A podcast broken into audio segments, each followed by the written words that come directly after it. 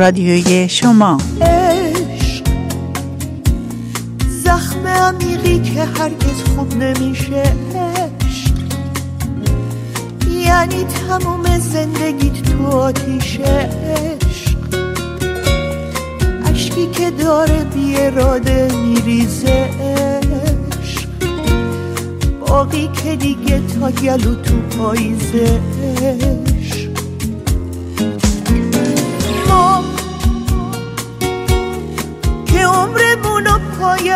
عاشقی دادیم ما. زخمی رویاهای رفته به بادیم ما.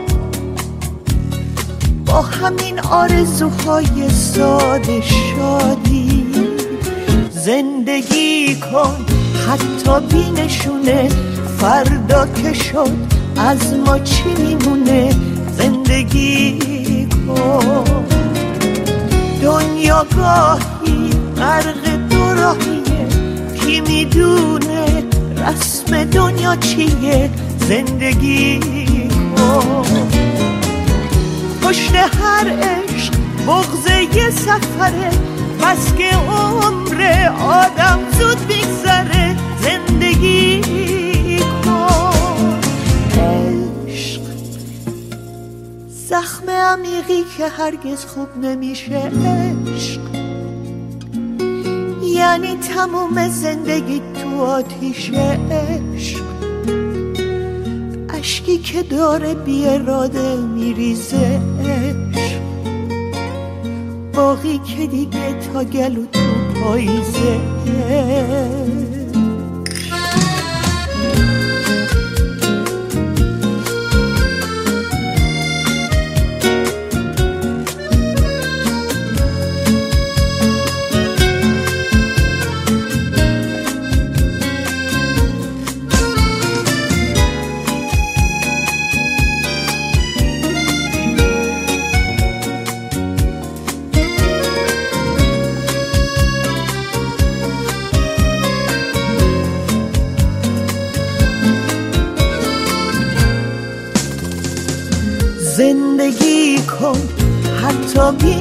بینشونه فردا که شد؟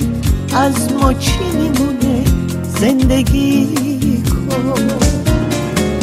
دنیا گاهی غرق دو راهیه کی می‌دونه رسم دنیا چیه؟ زندگی کن. پشت هر عشق بغز یه سفره. بس که عمر آدم زود میگذره. زندگی کن. عشق زخم عمیقی که هرگز خوب نمیشه. عشق یعنی تموم زندگیت تو آتیشه عشق اشکی که داره بی اراده میریزه. باقی که دیگه تا گلو تو پاییزه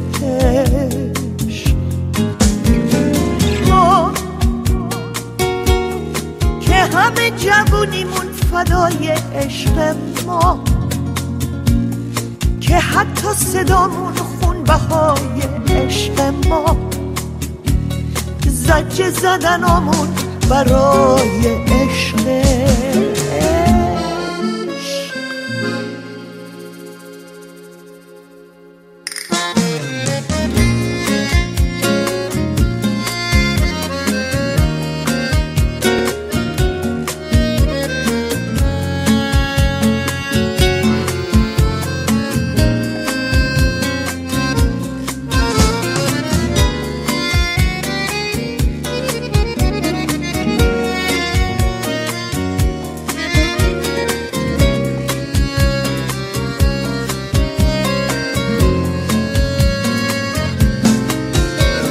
رادیو ایرانی رادیوی شما. روی موج 94 اف ام برابر با 92 ممیز هفت کابل.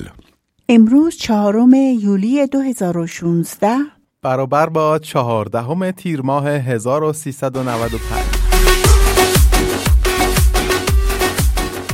سلام به همه شنوندگان عزیز. آهنگ ابتدای برنامه آهنگ عشق با صدای خانم گوش بود.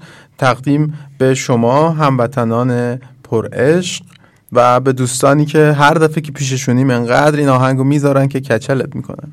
حتما عاشقم. شاید.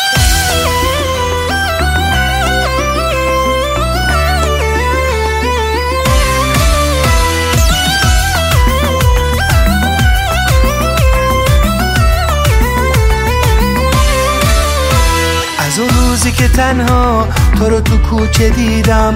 به یادت توی شبها فقط ستاره چیدم. هزار نامه و پیغوم. نوشتم تو بدونی نوشتم تو بدونی. توی عزیز جونی.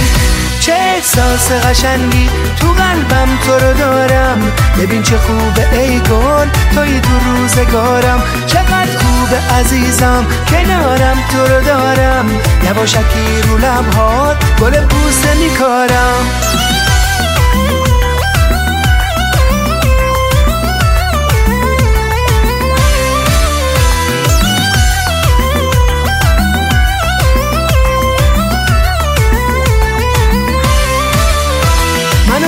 وسوسه کردی با چشمای خمارت. می‌خواستی تو بمونم همیشه در کنارت. یا شیون ساختم با سر توج ابرا. تو هم عاشقی کردی دلو زدی به دریا. چه احساس قشنگی تو قلبم تو رو دارم. ببین چه خوبه ای گل توی تو روزگارم. چقدر خوبه عزیزم کنارم تو رو دارم. یواشکی رو لبهات گل بوسه میکارم.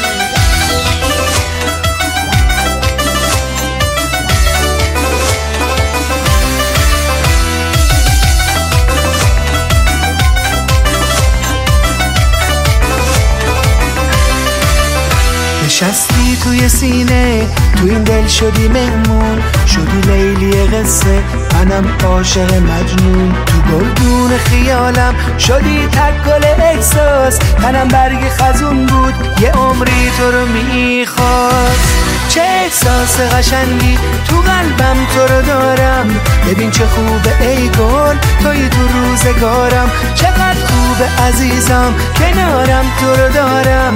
یواشکی رو لبهات گل بوسه میکارم.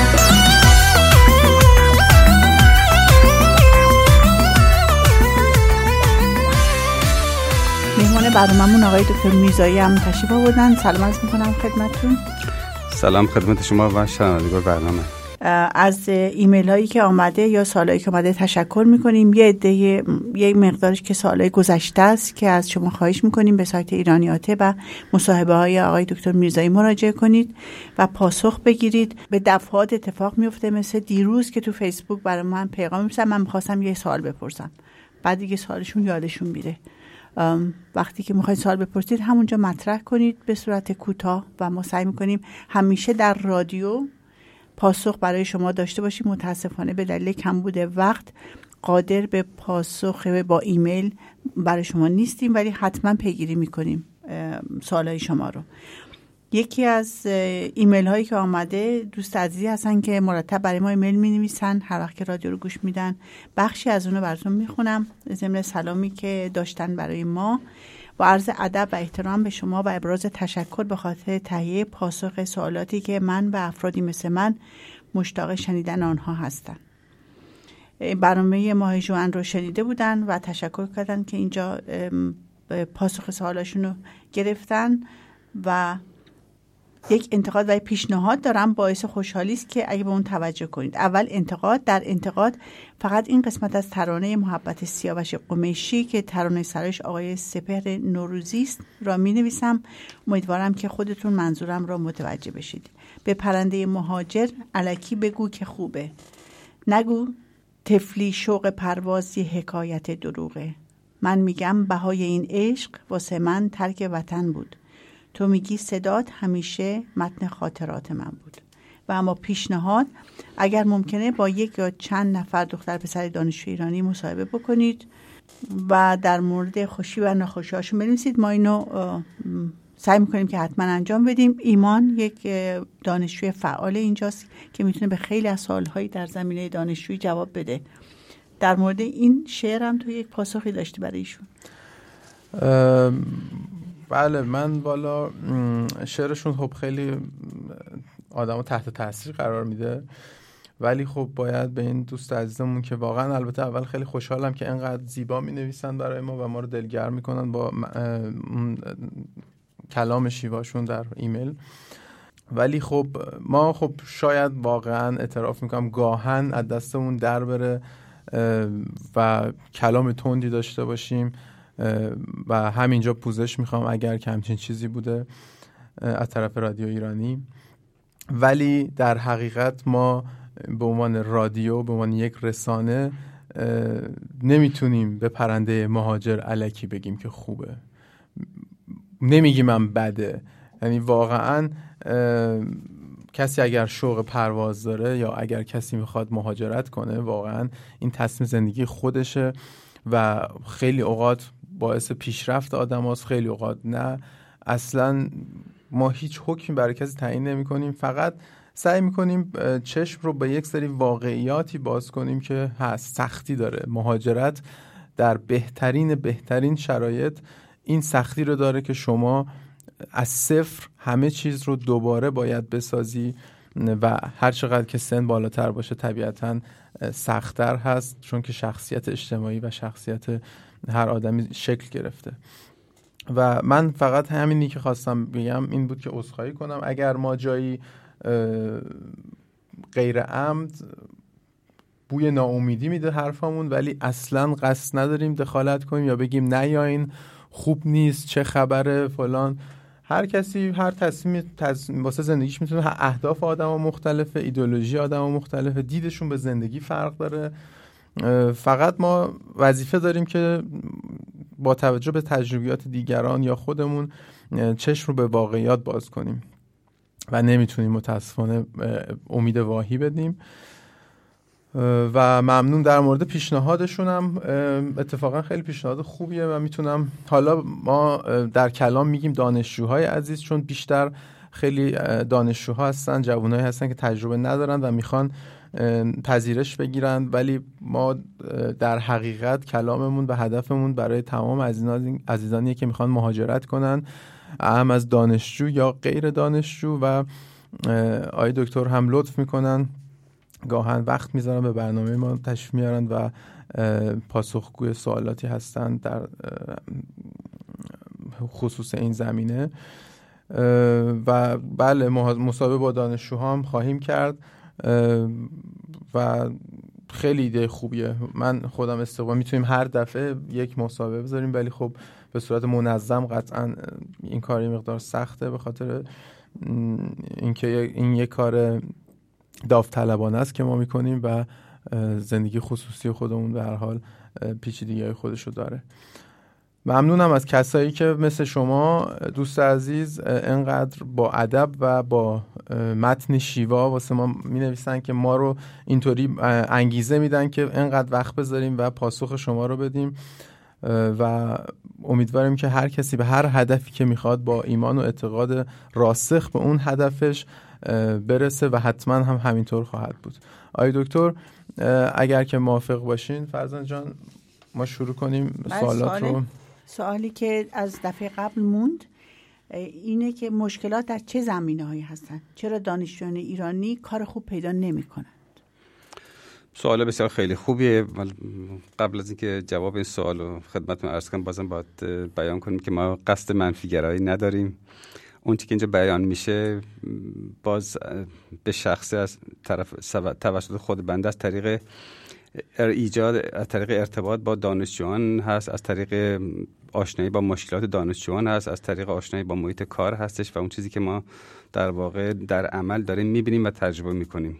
شما دائما با دانشجویان سر کار داریم؟ بله ما دائما روز و شب با دانشجو سر کار داریم. هفت روز هفته مرتب. دانشجویان اکثرا چون که به مشکل برمیخورن برای کار پیدا کردن برای ثبت نام برای غیره غیره مسائل حقوقی اقامتی خب بیشتر مراجعه می‌کنن. ما از این طریق با مشکلاتشون بیشتر آشنا میشیم. یعنی اینکه با دانشجو هم مصاحبه بکنیم البته کار خوبیه ولی در هر صورت توی برنامه شما که میارید هست. باشون صحبت کردید به طور غیر مستقیم مشکلات دانشجویان اینجا مطرح میشن در واقع دغدغه‌هاشون دلخوریاشون مشکلات قانونی که دارن. ما اینجا به طور غیر مستقیم داریم مطرح می‌کنیم. در قالب همین به قول معروف منفی گرایایی که ما اینجا منتقل میدیم. ولی به عنوان منفی گرایی من از شنوندگان عزیز خواهش می‌کنم به عنوان منفی گرایی و برای دل سرد کردن کسی اینا بیان نمیشه بلکه بیشتر برای اینه که با واقعیات زندگی اینجا هم روبرو بشن و بدونن که اینجا کلا چه مشکلاتی در انتظارشون هستن و خودشون آماده کنن.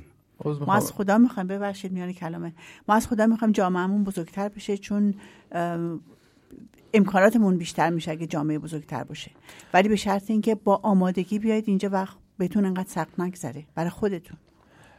آقای دکتر عوض می‌خوام بر... وقت برنامه هم کمه وقت شما هم کمه. در این میون خواستم برای دوستانی که تازه میپیوندن به برنامه رادیو ایرانی یک کوچولو داخل پرانتز که فرمودین میان پیش ما دانشجوها این ما یک کوچولو توضیح بدید که این ما کجاست و مختصرا چه خدماتی برای دانشجوها ارائه میده. منظور از ما چند مرکز مشاور حقوقی رایگان مختلف هست که خب یکیش کاریتاس هست دومیش سازمان صلیب سرخ هستش. بعد مراکز مشاوره برای امور پناهندگی هستش. چند تا مرکز کتابخونه و کتابخانه ایرانی ما داریم. اینجا که دانشجویان مراجعه می‌کنن. خدمت شما از کنیم چند تا مرکز آموزش زبان فارسی و زبان آلمانی هست که ایرانیان عزیز اینجا هموطنان کمک می‌کنن. مراکز مشاوره رایگان سندیکای ملی دانشجویان هستش که به اسم اوها در بین دانشجویان جای جایگاه خودش باز کرده و این سندیکای ملی دانشجویان خودش بخش مرکز مشاوره حقوق رایگان برای دانشجویانی داره که مشکلات با اداره کار دارند مشکلات با اداره اقامت دارند و در ارتباط با ویزا و اینجور چیزها که به زبان فارسی می‌رسن و به زبانهای مختلف اونجا میشه مشاوره گرفت و پیشنهاد می‌کنم هر کسی مشکل داره در در جول از مشاوره رایگان این مرکز استفاده کنه. متشکرم. در جواب سوال شما که مشکلات دانشجویان در چه زمینه هایی هستند و چرا دانشجویان ایرانی کار خوب پیدا نمی‌کنن تاکید بر همون کار خوب پیدا کردن. چون کار که به حال کم و بیش پیدا میشه در برنامه های گذشته فکر کنم تا حدودی خود شما هم اشاره کردین. بله. اما اونچه که باعث میشه که یک دانشجو ایرانی دانشجو فعال ایرانی کار خوب پیدا نکنه تقریبا می‌تونه دلایل زیر باشه که من خدمتتون عرض می‌کنم. خب یکیش نداشتن تخصص و تجربه کار حرفه‌ای در زمینه هایی که اینجا امکان کار کردن هستش. دوم که خیلی خیلی خیلی مهمه به طور کلی در این کشور آلمانی زبان عدم آشنایی کافی هموطنان به زبان آلمانی هستش. حداقل آشنایی کاربردی به زبان آلمانی. مشکل سوم عدم وقت شناسیه ما یه مشکل فرهنگی که داریم اینه که تقریبا 90 درصد هموطنان مخصوصا دانشجویان جوان خب وقت شناس نیستن رعایت نمی‌کنن. یعنی هر وقتی با جایی کسی قرار می‌ذارن چه برای معرفی چه برای شروع کار اکثرا وقت شناس نیستن و دیر دیر دیر می‌رسن. یا اصلا به طور کلی فراموش می‌کنن. خود بنده در طول هفته حداقل با پنج تا 6 الی 10 مورد با, با این مسئله روبرو هستم که دانشجویان احتیاج به مشاوره حقوقی رایگان دارن و بنده منتظرشون میمونم و دو روز سه روز بعدش تماس می‌گیرن که فراموش کرده بودن بله. در صورتی که برای خودشون خیلی مهم بوده. و حتی در دو مورد با اداره اقامت مشکل پیدا کردن به خاطری که فراموش کردن دانشجویان. اینا بعد مجبور میشن وکیل بگیرن کل مخارج متحمل بشن اعصابشون خورد میشه از کار و از درس میفتن من فکر می‌کنم وقت شناسی خیلی خیلی مهمه که انسان بتونه کلا موفق باشه و حداقل اینجا به عنوان یک غریبه از مشکلاتش کاسته بشه. یکی دلایل دیگه که کلا دانشجویان کار خوب پیدا نمی‌کنن اینه که کار پاره وقت خیلی کمه. یعنی عدم وجود و امکان کار پاره وقت خیلی خیلی کمه. اکثر کارفرما یه نفر می‌خوان که برای همیشه داشته باشن بتونه مثلا سی ساعت چل ساعت در هفته براشون کار بکنه در این حال که خب به زبان آشنا باشه در این حال تخصص داشته باشه. خب دانشجو می‌خواد تقریبا در کنار درسش در کنار تحصیلش کار بکنه. و دنبال جایی میگرده که بتونه حداقل هفته دو روز یا حد اکثر دو روز یا سه روز کار بکنه. این این امکانش خیلی خیلی کمه. مثلا می‌خوام یه سوال بر من پیش میاد. بله. این فقط مسئله دانشجویان خارجی در اتریش یا دانشجو اتریشی هم این مسئله رو دارن؟ خود دانشجو اتریش این مسئله رو دارن. بله. یعنی کسانی که در واقع می‌خوان علاوه درسی پیشرفت بکنن این مشکل دارن برای کار پیدا کردن برای کار کار پاره وقت. کلا اونها هم مشکل دارن. بله. یعنی ساده نیستین به طور کلی یک مشکل خیلی خیلی عمده دیگه اینه که عدم هماهنگی اوقات کار با کلاس درس هستش. بسیار از دانشجویان مجاز به ده ساعت اشتغال در هفته هستند اما کارفرما از اونها می‌خواد که مثلا در طول پنج روز روزی دو ساعت سر کار برن. و اکثر روزها در ساعات مختلف حاضر سر کار حاضر بشن. خب این با کلاس های درس دانشجو اکثرا یعنی هماهنگ نیست. چنین شیوهی خب باعث میشه که وقت دانشجو تلف بشه و دانشجو قادر نشه که اوقات کار و تحصیل خودش آزادانه تنظیم کنه که هم به کار برسه و هم به درس. اینا از دلایل عمده ای هستن که میشه گفت چرا دانشجویان شغل خوب یا کار خوب در اتریش پیدا نمی‌کنن. بله واقعا منم با همه اینا موافقم به عنوان تجربه چیزی که دارم واقعا می‌بینم. ممنونم آقای دکتر از این جنبندی خوبتون و مفیدتون. سوال بعدی اینه که جوانان دانشجو باید چی کار بکنن؟ تا وقتی که وارد اتریش میشن موفق بشن چه در زمینه درسی چه در زمینه شغلی. البته میگم این سوالا همیشه تکرار شده ولی ما دوباره برای جنبندی این سوالات رو تکرار می‌کنیم. متشکرم. خواهش می‌کنم. بله این هم سوال بسیار خوبیه. هرچند که ما در تقریبا تمام برنامه ها به این مسئله اشاره کردیم و خود شما هم همیشه لطف داشتین و یادآور این مسئله و مشکل شدین. به حال قبل از هر چیزی قبل از ورود به اتریش زبان این کشور که آلمانی هست باید یه دانشجو یک فردی که مهاجر هستش می‌خواد بیاد اینجا. تا حد امکان باید خوب یاد گرفته بشه که بتونه با مردم صحبت کنه. یک فرد مهاجر یک فرد دانشجو باید بتونه خودش معرفی کنه. باید بتونه اگر تخصصی داره درباره تخصص خودش صحبت کنه. خودش معرف خودش باشه. اکثر دانشجویان هنگام مراجعه به کارفرما برای معرفی و آشنایی در رزومه یا معرفی نامه شخصی خودشون می نویسن که آشنایی به زبان آلمانی، انگلیسی، آشنایی به کار با کامپیوتر. اما بعدش ما به کرات به دفعات مکرر شاهد بودیم که هنگام معرفی خودشون قادر به ادای حتی چند جمله معمولی به زبان انگلیسی و به زبان آلمانی نیستن و این ضعف باید برطرف بشه. فکر می‌کنم در برنامه قبلی هم در این بله. زمینه صحبت کردیم که چه خوبه که هموطنان از قبل از که کلا تصمیم بگیرن به مهاجرت و تصمیم بگیرن در کشور دیگه تحصیل بکنن یه مقدار زمان اون کشور رو یعنی خوب یاد بگیرن. خیلی موثره ولی آدم توی یک به نظر من توی یک بله. گلوله ای هست که از دور- دوربر خودش بریده شده است. یعنی نمی‌تونه باشون دقیقا دقیقا. دقیقا. در همین ارتباط بنده خدمتتون عرض کنم که الان شهروندان کلا ایرانی رو بخوایم مقایسه کنیم با شهروندان کشورهای مثل کشور بلوک شرق که میان اینجا وارد اتریش میشن. چه در زمینه های هنری چه در زمینه های سیاسی چه در زمینه های فرهنگی دیگه در زمینه های درسی. یه مقایسه سطحی که ما می‌کنیم می‌بینیم که اونا وقتی وارد این کشور میشن زبان آلمانی زبان انگلیسی رو یاد گرفتن خیلی خوب معرف خودشون هستن. همه جا که میرن موفقیت آمیز می‌تونن خودشون رو معرفی کنن. خیلی هم, شما هم وطنان ما. متاسفانه این مشکل رو دارند. یعنی اگر هم در ایران پول خرج می‌کنن و از کلاس زبان میرن بازم خیلی خیلی جدی نمی‌گیرن ولی هیچ استفاده کاربردی ازش نمی‌تونن بکنن. این یه مشکلی که متاسفانه هستش و باعث میشه که حتی در صف کار هم ما همیشه در ردیف آخر باشیم. هرچندی که از لحاظ علمی و دانایی و توانایی دانش هم جوانان هموطن ما خیلی بالاتر از شهروندان جوان کشور دیگه هستش. بله. بله طبیعتا ما دوباره میگم محتاطانه رفتار می‌کنیم. منظورمون همطور که های دکتر گفتن جسارت بر عدم توانایی عقب افتادگی ایرانی ها نیست. ما یک از شرق میایم و یک فرهنگ متفاوت داریم و برها زمینه هایی که تو کشور فراهم نیست تا ما زبان یاد بگیریم و ارتباط داشته باشیم و با فرهنگ اینجا آشنا بشیم. ولی خب کشورهای همسایه اینجا همونطور که ما با فرهنگ افغانی یا ترکی آشنایی داریم اینها هم به همون صورت آشنا اصلا بحث این نیست که کی بهتره کی جلوتره کی عقبتره. ببخشید آقای دکتر از این جسارتی که من هی بین کلامتون هی تمام می‌کنم. این توضیحات شما کاملا به جاست. خیلی ممنون. همراهی می‌کنیم. سوال بعدی من اینه که نحوه موفقیت آمیز پیدا کردن کار در اتریش به نظر شما چه چه کار باید بکنن؟ باز اجازه میدم به هم جوابی که در سوال ما قبل دادم اشاره کنم و این واقعا هموطنان عزیز جوان خیلی خیلی جدی بگیرن وقت شناس در درجه اول وقت شناس باشین یعنی ما از این موضوع حرکت می‌کنیم که الان زبان رو در ایران یاد گرفتن اینجا هم یه مدتی هستن دارن زبان می‌خونن یا زبان خوندن یاد گرفتن دنبال کار میگردن.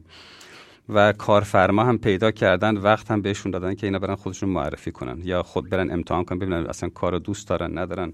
خیلی خیلی خیلی مهم هستش که وقت شناس باشن. بله. وقتی برای فلان ساعت قرار گذاشته میشه یعنی که باید سر وقت حاضر شد. یکی از مشکلات اساسی خیلی از هموطنان از ما اینه که اغلب بخشناس نیستن. بعد هم که دیر حاضر میشن یه نیم ساعتی رو صرفه می‌کنن که توضیح بدن چرا دیر اومدن. یا وقتی که مثلا کارفرما پیشنهاد می‌کنه که بین ساعت مثلا ده تا دوازده می‌تونن بیان و خودشون معرفی بکنن اغلب کارجیان جوان ایرانی ده دقیقه یا پنج دقیقه قبل از دوازده حاضر میشن.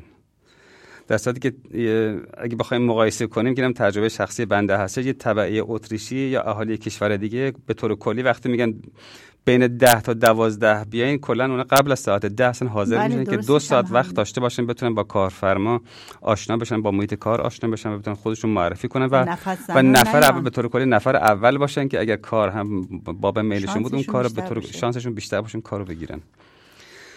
یه مشکل دیگه که ما داریم یا کلا یه پیشنهادی که می‌خوام بکنم اینه که این اصلا کلا شیوه معرفی کردنه. شیوه معرفی کردن اینم اینه که وقتی با کارفرما نشستیم با کارشناس اداره کار نشستیم صحبت می‌کنیم. سعی کنیم تا جایی که ممکنه دروغ و مطالب غیر واقعی سر هم نکنیم. بلکه آنچه را که هستیم و آنچه را که می‌تونیم انجام بدیم بیان کنیم. چرا به خاطر که دیریازود کارفرما اگر هم ما رو استخدام کنه دیریازود متوجه میشه که به قول معروف فرد کارجو چند, چند مرد حلاجه. آیا کاردان هست کاردان نیست چیزی بلد هست بلد نیست؟ اعتماد از بین میره. اعتماد از بین میره و در واقع ما شانس کار خودمون از دست میدیم. و به ضرر کسای بعدی آدمای بعدی هست طبیعتا. مخصوصا به ضرر هموطنان و هم هم فرهنگ های ما میشینه. بله. یکی کسی که از شرق میاد پس الکی به قول ما داره بلوف می‌زنه چیزی رو میگه که خودش نیست و این باعث میشه که به دیگران و به نفر بعدی هم که احتمالا یا نفرات بعدی که ممکن اونم هموطن ما باشن جوانان دانشجو ایرانی یا افغان باشن می‌خوان خودشون معرفی بکنن با در مورد اونها هم احتمالا محتاط خواهند بود. میان کلامتون اینجا. منم یه پرانتز بگم. من خودم اینو خیلی میشنوم و تقاضای کاری که می‌نویسن برای ما یا ملاقات که می‌کنین میگن من همه کار بلدم. اینجوری کار پیدا کردن شانسش خیلی خیلی کمه. یک بله. دو تا کار یک کاری که واقعا بلدید بگید و تو همون رشته کار پیدا می‌کنید. بله، جدی بله. بیشتر جدی گرفته میشن. اگه فقط یه کار بگن بلدم. بله. همین جمله همه, کار بلدم این اصلا کلا شانس کار یعنی کردن کم می‌کنه. بلد نیستم. هم همه کار بلدم هم از اون و شکست نفسی کلا در فرهنگ اینجا واقعا معنایی نداره. اگر هم واقعا کاری بلد هستین باز از اون ور بوم هم افتادن اینکه بگیم حالا بله می‌تونیم این واقعا اون جدی می گرفته میشه که واقعا نمی‌تونی یا خوب نمی‌تونی اگر هم کاری بلد هستی با سر بالا میشه واقعا بله. بله. بله.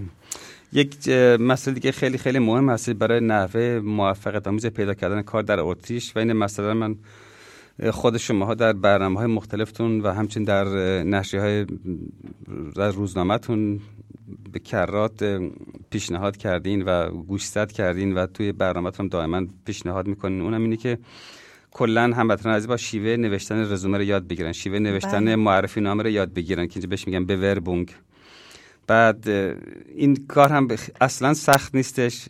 اون طوری هم خیلی زبان خیلی خیلی قوی نمی‌خواد. نمونه های فرمای مختلف نوشتن رزومه یا معرفی نامه یا خلاصه شرح زندگی اصلا چاپ کردیم سال قبل. بله این اصلا در نشریات شما بود و هستش در اینترنت هستش اینا در دسترس همگان هستش.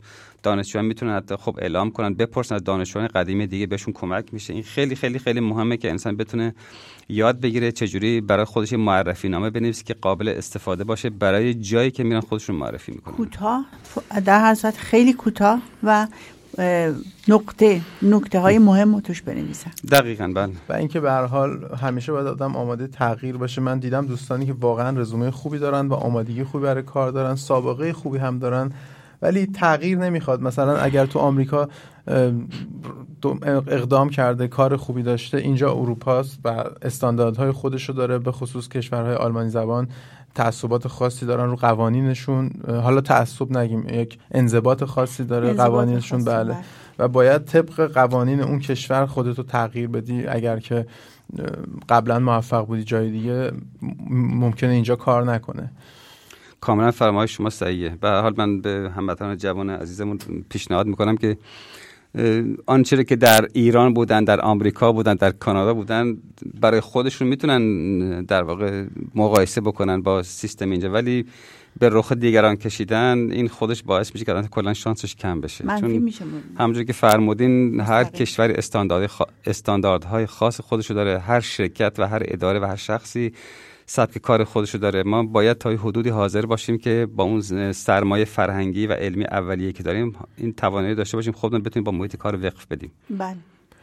و در نهایت یک نکته ای که در کل هست و همه اینا زیر مجموعه اون هست به نظر من اعتماد به نفس هست و یک ضرب مثل آلمانی هست که میگه سر تو اگر بالا نگیری بقیه حالا معدبانش اینه که رو سرت سوار میشن. یعنی واقعا سرتون رو بالا بگیرین. اگر تخصصی دارین و کاری دارین اعتماد به نفس واقعا مهمترین اصلی هست که باعث میشه بتونی خودتون بفروشی و یک کار خوب پیدا بکنید. کار دانشی در تابستان چطوره و چند ساعت میشه؟ آیا ساعت کاریش فرق می‌کنه؟ با توجه که دانشگاه تعطیل هستن. در مورد کار دانشجو ولی نظرات کلا مختلفه. این کارشناسان نظر مختلف میدن. قانون و اداره کار هم مختلف با این با این شرایط رفتار می‌کنه.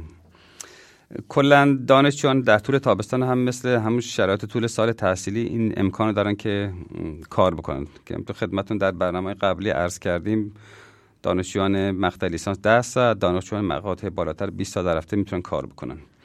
حالا ولی اداره کار میگه و کارشناسان میگن که اگه کسی در طول سال تحصیلی اصلا کار پیدا نکرده باشه می‌تونه برای ایام تعطیلات تابستان تقاضای 40 ساعت کار در هفته رو بده. که این شانسی وجود داره شانسی وجود داره. خیلی این کارو کردن منتها اقدام به این در به دریافت اجازه کار 40 ساعت در هفته رو اینو باید تقریبا از چند ماه قبل از تابستون شروع کرد یعنی کسی که بله. مثلا امروز می‌خواد بره میگه مثل همون قضیه از ایران می‌خواد بله. با توجه به اینکه اداره کار الان متقاضی خیلی زیاده با توجه به اینکه الان تو این یک سال اخیر مهاجر حرفه‌ای و کار کرده با با تجربه خیلی زیاد هست و به همین خاطر برای دانشجویان کسی بخواد همین الان هم تقاضای اجازه کار بده و نظر اجازه اداره کار هم جوابش هم مثبت باشه ولی با این حال ممکنه چهار تا شش هفته و یا بیشتر طول بکشه بتونن جواب بگیرن. که بعد عملا تابستون تموم میشه و خود اداره کار میگه خب الان که دیگه تابستون تموم شد دیگه اجازه کار برای چی می‌خوایم؟ برای چند هفته دیگه نیازی نیست. بنابراین امکانش هست که یک دانشجویی که در طول سال تحصیل کرده و اصلا کار نکرده از اون 10 ساعت 20 ساعت استفاده نکرده کارفرما رو پیدا کنه و تقاضای کار 40 ساعته بده. و پیشنهاد و تاکید بنده هم همینه که از چند ماه قبل شروع کنن. چرا که در این زمینه هم اداره کار برای چهل ساعت خیلی خیلی خیلی به سختی جواب مثبت میده. و جواب مثبت دادن اینا. در حالی که برای دانشجو در طول سال برای 10 ساعت 20 ساعت طبق قانون موظف هست اداره کار یا مسئول پرورسی پرونده تقاضای کار شما موظف است که جواب مثبت بده. ولی برای 40 ساعت در هفته اداره کار می‌تونه یک ماه دو ماه سه ماه حتی یک سال اصلا وقت بذاره. بله، به نسبت بعد و بعدش هم اصلا جواب منفی بده این بله. هیچ گونه تأثیری نداره. برای هم زودتر شروع کردن شانسش بعضی پیشنهاد می‌کنم سه ماه چهار ماه قبلش یعنی از ماها قبل شش ماه قبل شروع کنن کارفرما پیدا کنن. از سه ماه چهار ماه قبل شروع کنن اصلا تقاضای اجازه کار فرمو پر کنن تحویل اداره کار بدن که بتونن نتیجه مثبت بگیرن. خودشون هم خیالشون راحت تره. البته دقیقاً بله و البته خب همینجوری که دکتر گفتم این قضیه طول می‌کشه و امکان جواب منفی هست ولی خب 20 ساعت کار حق مسلم شماست اگر کارفرما باشه و شما مدارکت کامل باشه جوابش باید مثبت باشه و بله. برای دانشجو کاری که تخصصی نیست لحاظ سابقه یا برای دریافت اقامت یا ویزا کار در رستوران یا کارهای غیر از کارهای کلیدی تأثیری نخواهد داشت که شما بخواید تمام وقت کار کنید بله بله. دقیقا فرمایش شد شما کاملا صحیح و پیشنهاد می‌کنم. حتی عزیزانی که اصرار دارن تا در تابستان اون 40 ساعت کار کنن و در طول سال اصلا کار نکردن. ولی با این حال باز هم به تناسب مقطع رشته تحصیلیشون برای همون 10 ساعت و 20 ساعت اقدام بکنن چون شانس 99 درصدی هست که جواب مثبت بگیرن. وارد بازار کار بشن کار رو شروع کنن هم بعد در کنارش می‌تونن برای 40 ساعت هم اقدام کنن. سال بعدی منه که چه نوع کار استخدامی برای دانشجویان خارجی در, در اتریش وجود داره؟ کلا. به طور کلی فکر می‌کنم در برنامه قبلی که اشاره کردیم که کلا دو راه وجود داره که یک دانشجو بتونه شاغل باشه یک راهش کار استخدامیه و یک راهش کار تشکیل شرکت و کار شخصیه. و سوال شما در مورد کار استخدامی هستش برای دانشجویان خارجی مخصوصا برای دانشجویان غیر اروپایی و علل خصوص برای دانشجویان هموطن ایرانی. من می‌خوام خدمت رو عرض کنم که حداقل سه تا گزینه وجود داره. بله. یعنی که یک شهروند خارجی یا یک شهروند ایرانی بتونه به عنوان دانشجو و با اقامت با اقامت دانشجویی پیش کارفرما استخدام بشه. یک فرمش همون که معرف همه هست استخدام استاندارد هست که همه جا هست و آدم کارفرما پیدا می‌کنه و یه قرارداد استخدام بین کارفرما و کارجو که اسمش از Dienstvertrag این بسته میشه. و در این گزینه فرد کارجو به محیط کار کارفرما وابسته است. یعنی باید در دفتر یا شرکت کارفرما ساعت مشخصی را حاضر باشه.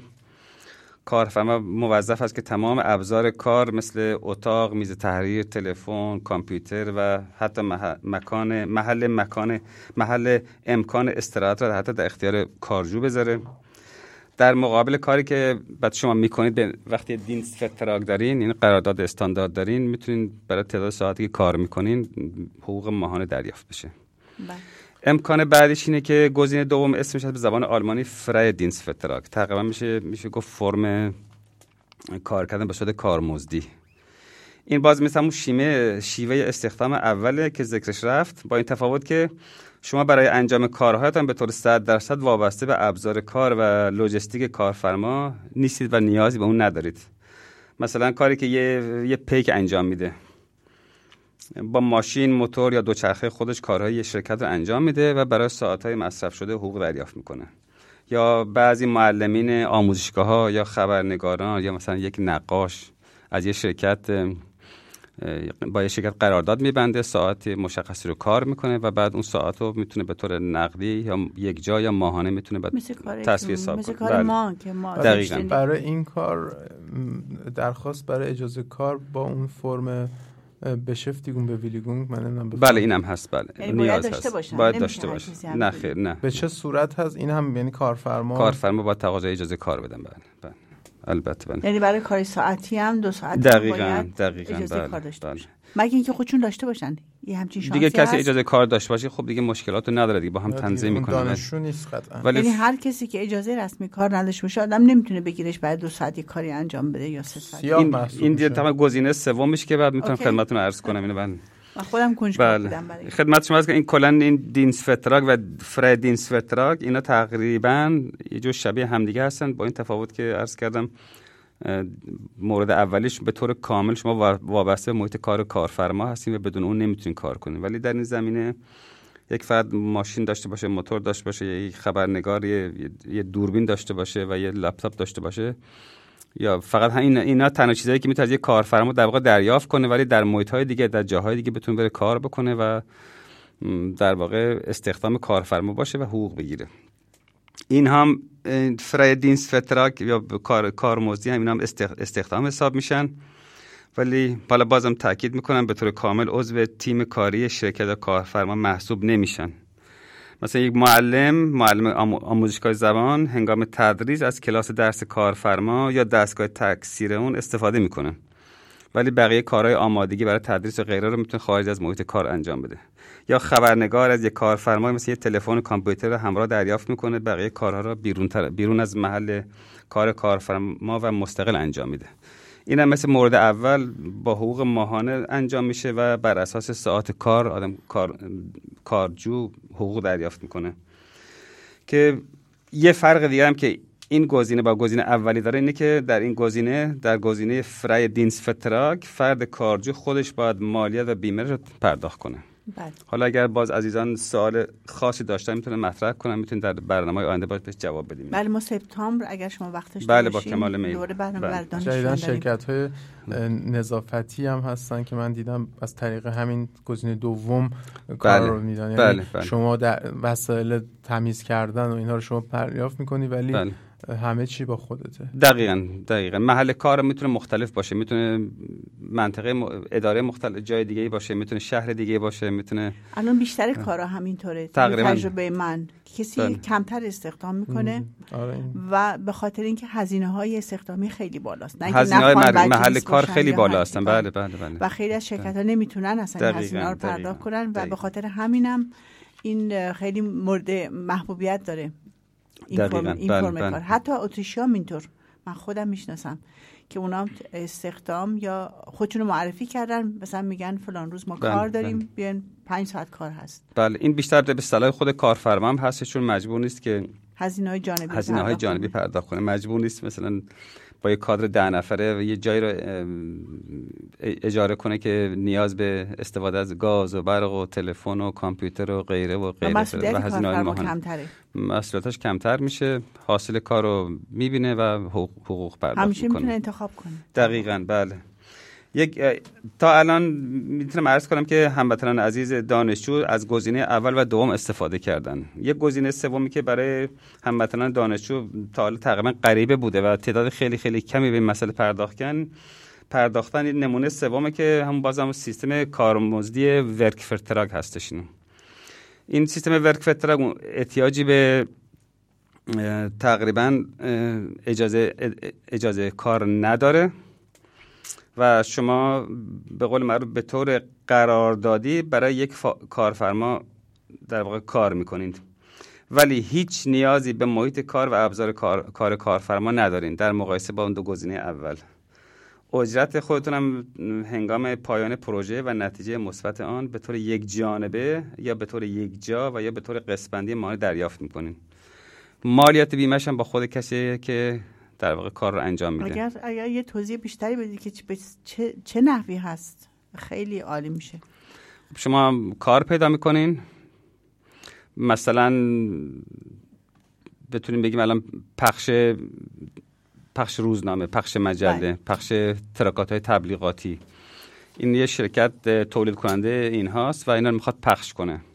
یک فرد کارجو می‌تونه با این شرکت یا با ارائه کار با کارفرماش حالا فرد حقیقی یا حقوقی قرارداد زمینی ببنده. مدت دار یا اینا اینا مدت؟ معمولا مدت داره باید آغازش و پایانش به طور کامل مشخص باشه. اینها رو می‌تونیم به طور کتی باز بعدا در اختیار دانشجویان عزیز قرار بدیم. اگه موافق باشیم می‌تونیم در شماره پاییز مجله بله با کمال میل با کمال میل. این نوع کار اینطوری هستش که تو دو تا گزینه های اول که گفتیم دینس فتراگ و فرای دینس فتراگ زمان مهم هستش. یعنی شما ساعت های مشخصی رو 10 ساعت 15 ساعت 20 ساعت یا بیشتر کار می‌کنین به اساس ساعت هایی که مصرف کردین و کار کردین از کارفرما حقوق می‌گیرین. کارفرما موظف هستش که به شما حقوق مشخصی رو که توی قرارداد کتبتون قید شده به شما پرداخت کنه با مزایای اگر کار انجام شده باشه. بله دیگه. دیگه تو این دوتا گزینه اول دینس فتراگ و فرای دینس فتراگ این قید نشده. قید شده که شما ساعت های مشخصی رو باید کار کار کنین. ولی تو مورد سوم که ورک فتراگ هستش نتیجه کار مهم هستش. یعنی شما مثلا یک کاری رو باید به پایان برسونین و کارفرما راضی باشه از شما و این هم میزان پرداخت کارمزد در واقع میشه گفت که توافقیه. این اجازه کار لازم ندارن اجازه کار لازم نداره نه هونورار نوت آدم ورک فترک و هونورار نوت بله این بله. اصولا کارهایی مثل برنامه نویسی یا رشته های معماری که این چیزایی که من باش بله نقشه کشی ساختمان بله, ساختمان بله. اینجور چیزاست که مثلا طراحی یک و پروژه رو مثلا پیدا می‌کنه کارفرما رو پروژه رو پیدا می‌کنه میگه آقا من این برنامه رو می‌نویسم بعد برنامه ای که نوشته رو که نشون میده کارش نتیجه کارش مشخصه بله. میگه خب حالا من این برنامه رو انقدر میفروشم. یا مثلا توافقی به قول آقای دکتر. بله.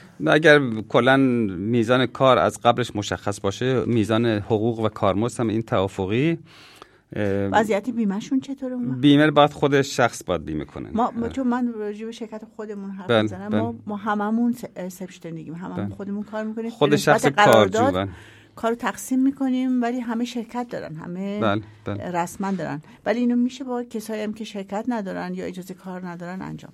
اینا رو هر کسی می‌تونه با خود کارشناسای امور حسابداری امور مالیاتی با اداره بیمه می‌تونه اینجا کارشناس دارن میشه پرسید. که- کسی که کار می‌کنه. دقیقا. ولی خب یک بار که انجام بدن بعد خودشون تقریبا برای دورهای بعدی می‌تونن تشخیص بدن که چه کار باید کرد. من یه سوالی برام پیش اومد. کسی که دانشجو و بیمه دانشجویی رو پرداخت می‌کنه اگر این کار رو انجام میده باید یه بیمه متفاوتی پرداخت کنه یا می‌تونه با همون بیمه دانشجویی همین کار رو انجام بده؟ الهاز قانونا معمولا معمولا سعی می‌کنن که کلا کارجوها بیمه بیمه حوادث باشن حداقل بله. بیمه درمانی خیلی مهمه هزینه‌ش هم خیلی کمه هزینهش خیلی کمه حوادث. بله. ولی به طور کلی اگر استخدام باشه Dienstvertrag اگر freier Dienstvertrag داشته باشه اینا به طور کلی چون به اداره بیمه گزارش داده میشه اونا خودشون پیشنهاد می‌کنن که شما در مقابل پرداخت مثلا دو یا پنج یورو می‌تونین بیاین نوع بیمه درمانیتون رو تغییر بدین به بیمه, بیمه کاری که از مزایای بیمه حوادث مزایای بیمه بیکاری غیره غیره غیره استفاده کنید که ما اگر چنین پیشنهاد رو اداره کار کردش و اداره بیمه این پیشنهاد رو کرد و از, از به عزیزان پیشنهاد می‌کنیم که از این استقبال کنن و در واقع به نفعشونه که این کار رو انجام بدن بله. در مورد دینس فتراگ این چیزی تعریف نشده به طور کلی ولی به هر حال یه قراردادی می‌تونه هم کتبی باشه و می‌تونه هم شفایی باشه بین کارفرما و کارجو و همونجور که خدمتتون عرض کردم در دو مورد اول زمان مهم هستی که انسان فرد کارجو ساعتی حقوق دریافت می‌کنه. در مورد سوم همونجور که خود شما فرمودین نتیجه کار مشخص باید باشه. یعنی که شما یه پروژه رو انجام میدین تحویل میدین و اون میزان حقوقی را که قرارداد بسته بودین و توافق کرده بودین دریافت می‌کنین؟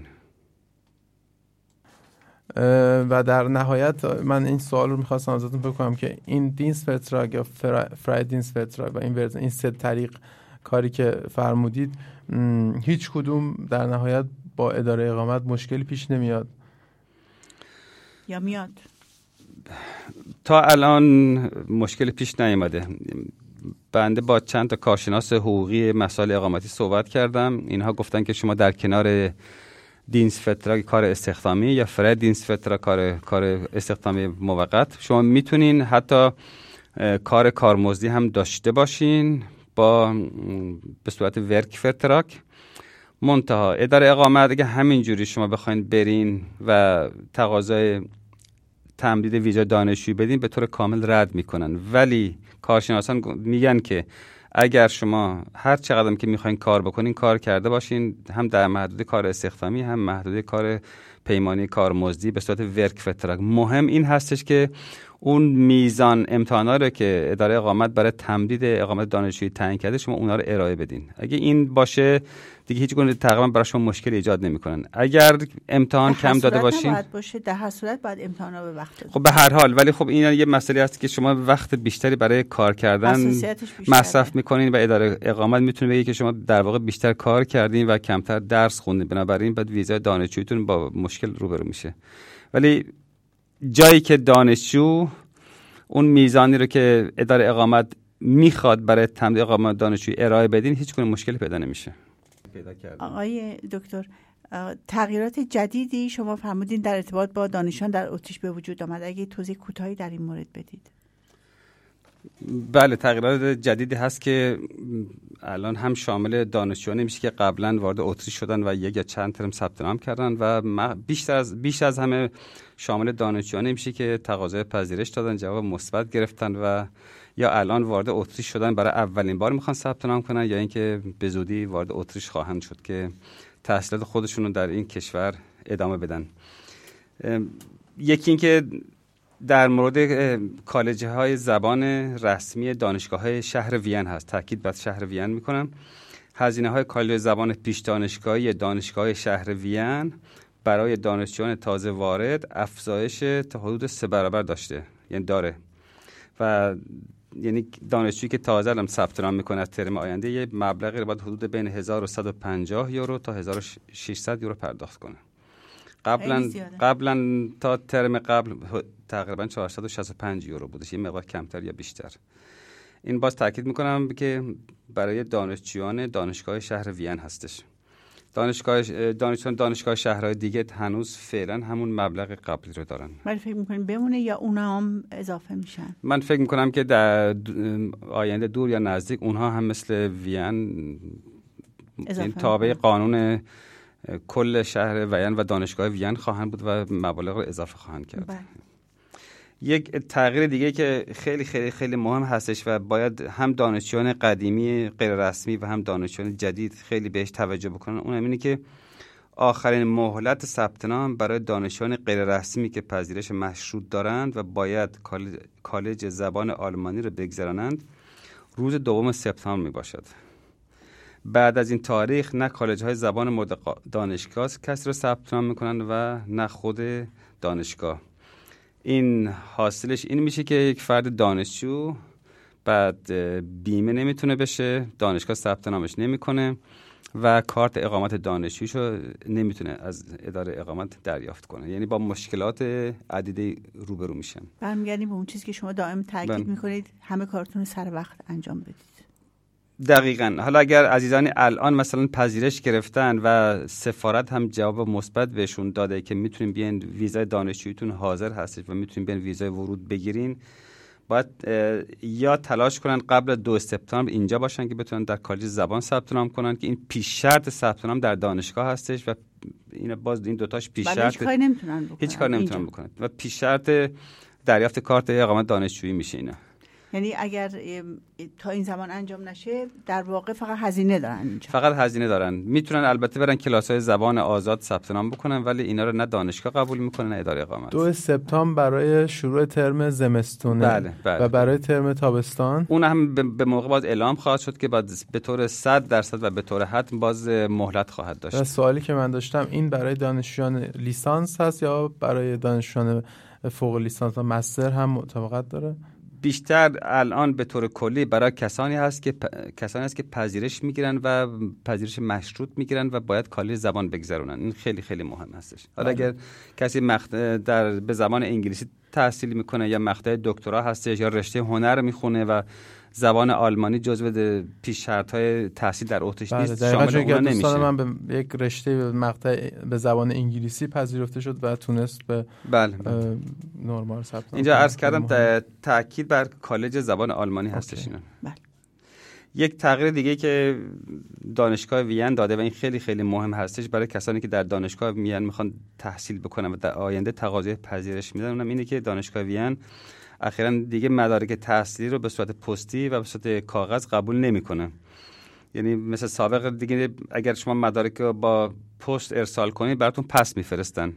شما باید بعد از اینکه به قول معروف ثبت پیش دانش پیش دانشگاهی کردین و به قول معروف آنلاین register شدین مدارک رو باید اسکن کنین به صورت PDF براشون از طریق ایمیل بفرستین.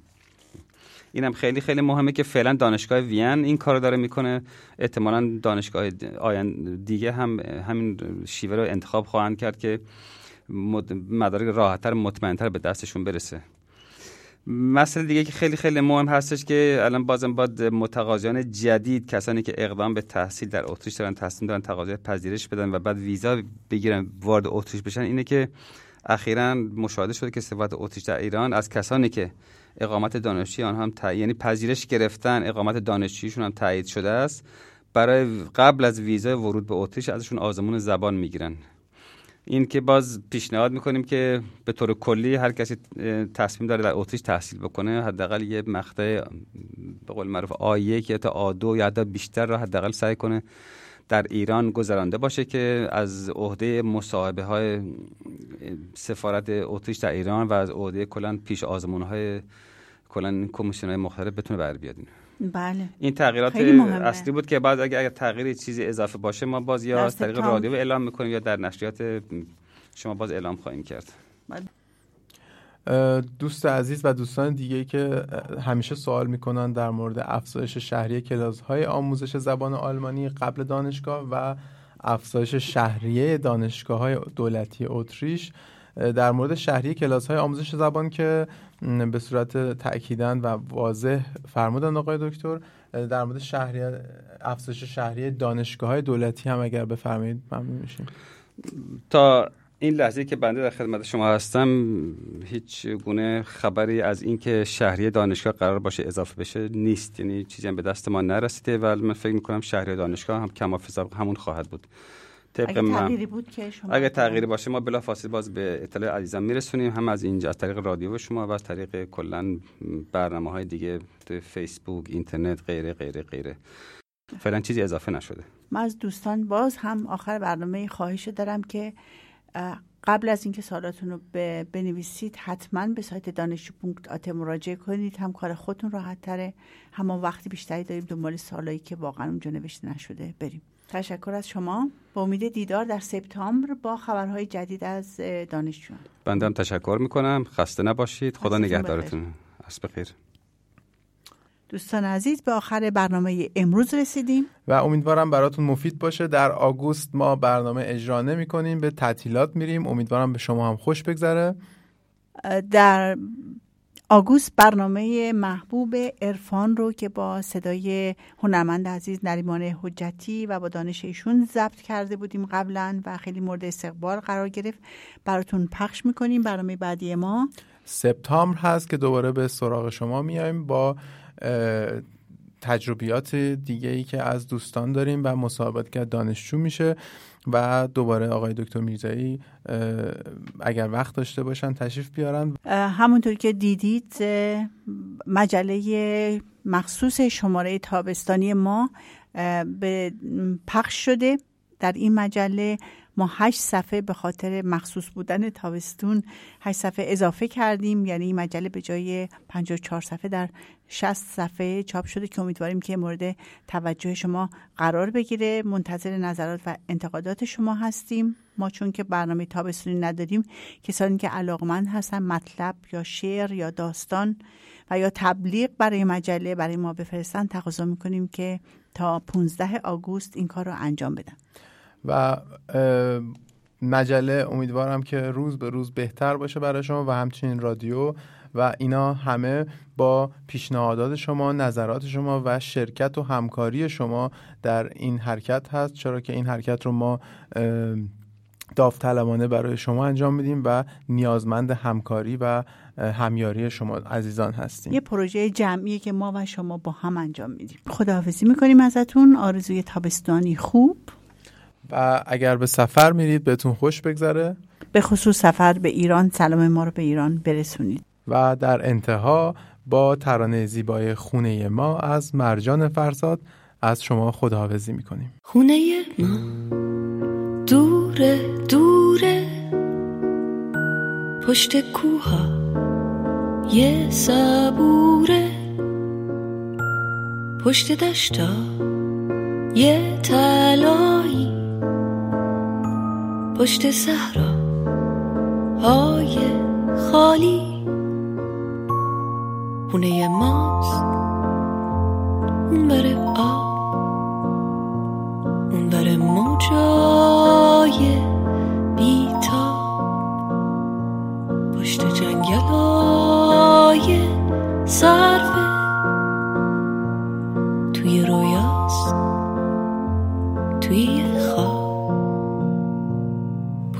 پشت اقیا نوس آبی؟ پشت باغا یه گلابی. اون بره با قای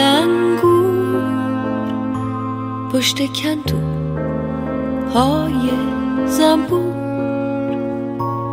خونه ما پشت ابراز اونور دلتنگی ماست. ته جاده های خیسه.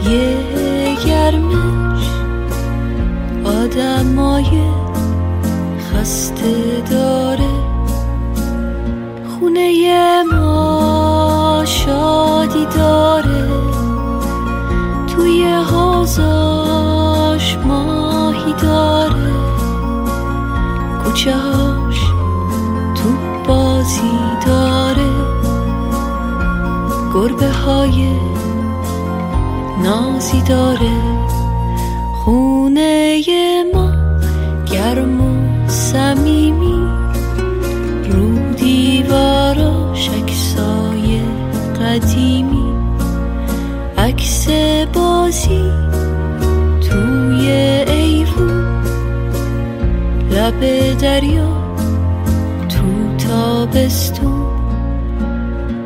عکس اون رو سیر بارون با یه بغز و یه چمدون. رفتن از پیش آدمای نازنین.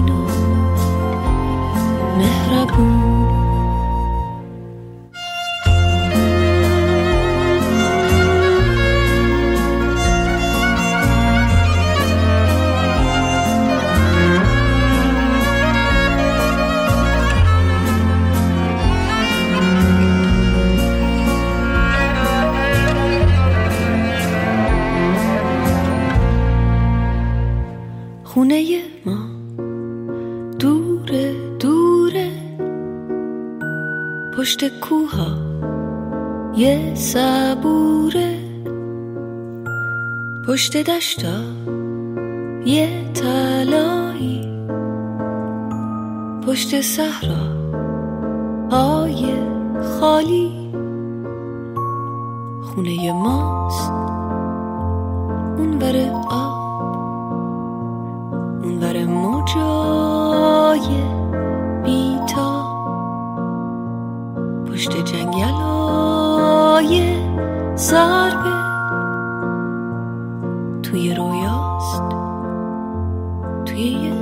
رادیو ایرانی. رادیوی شما.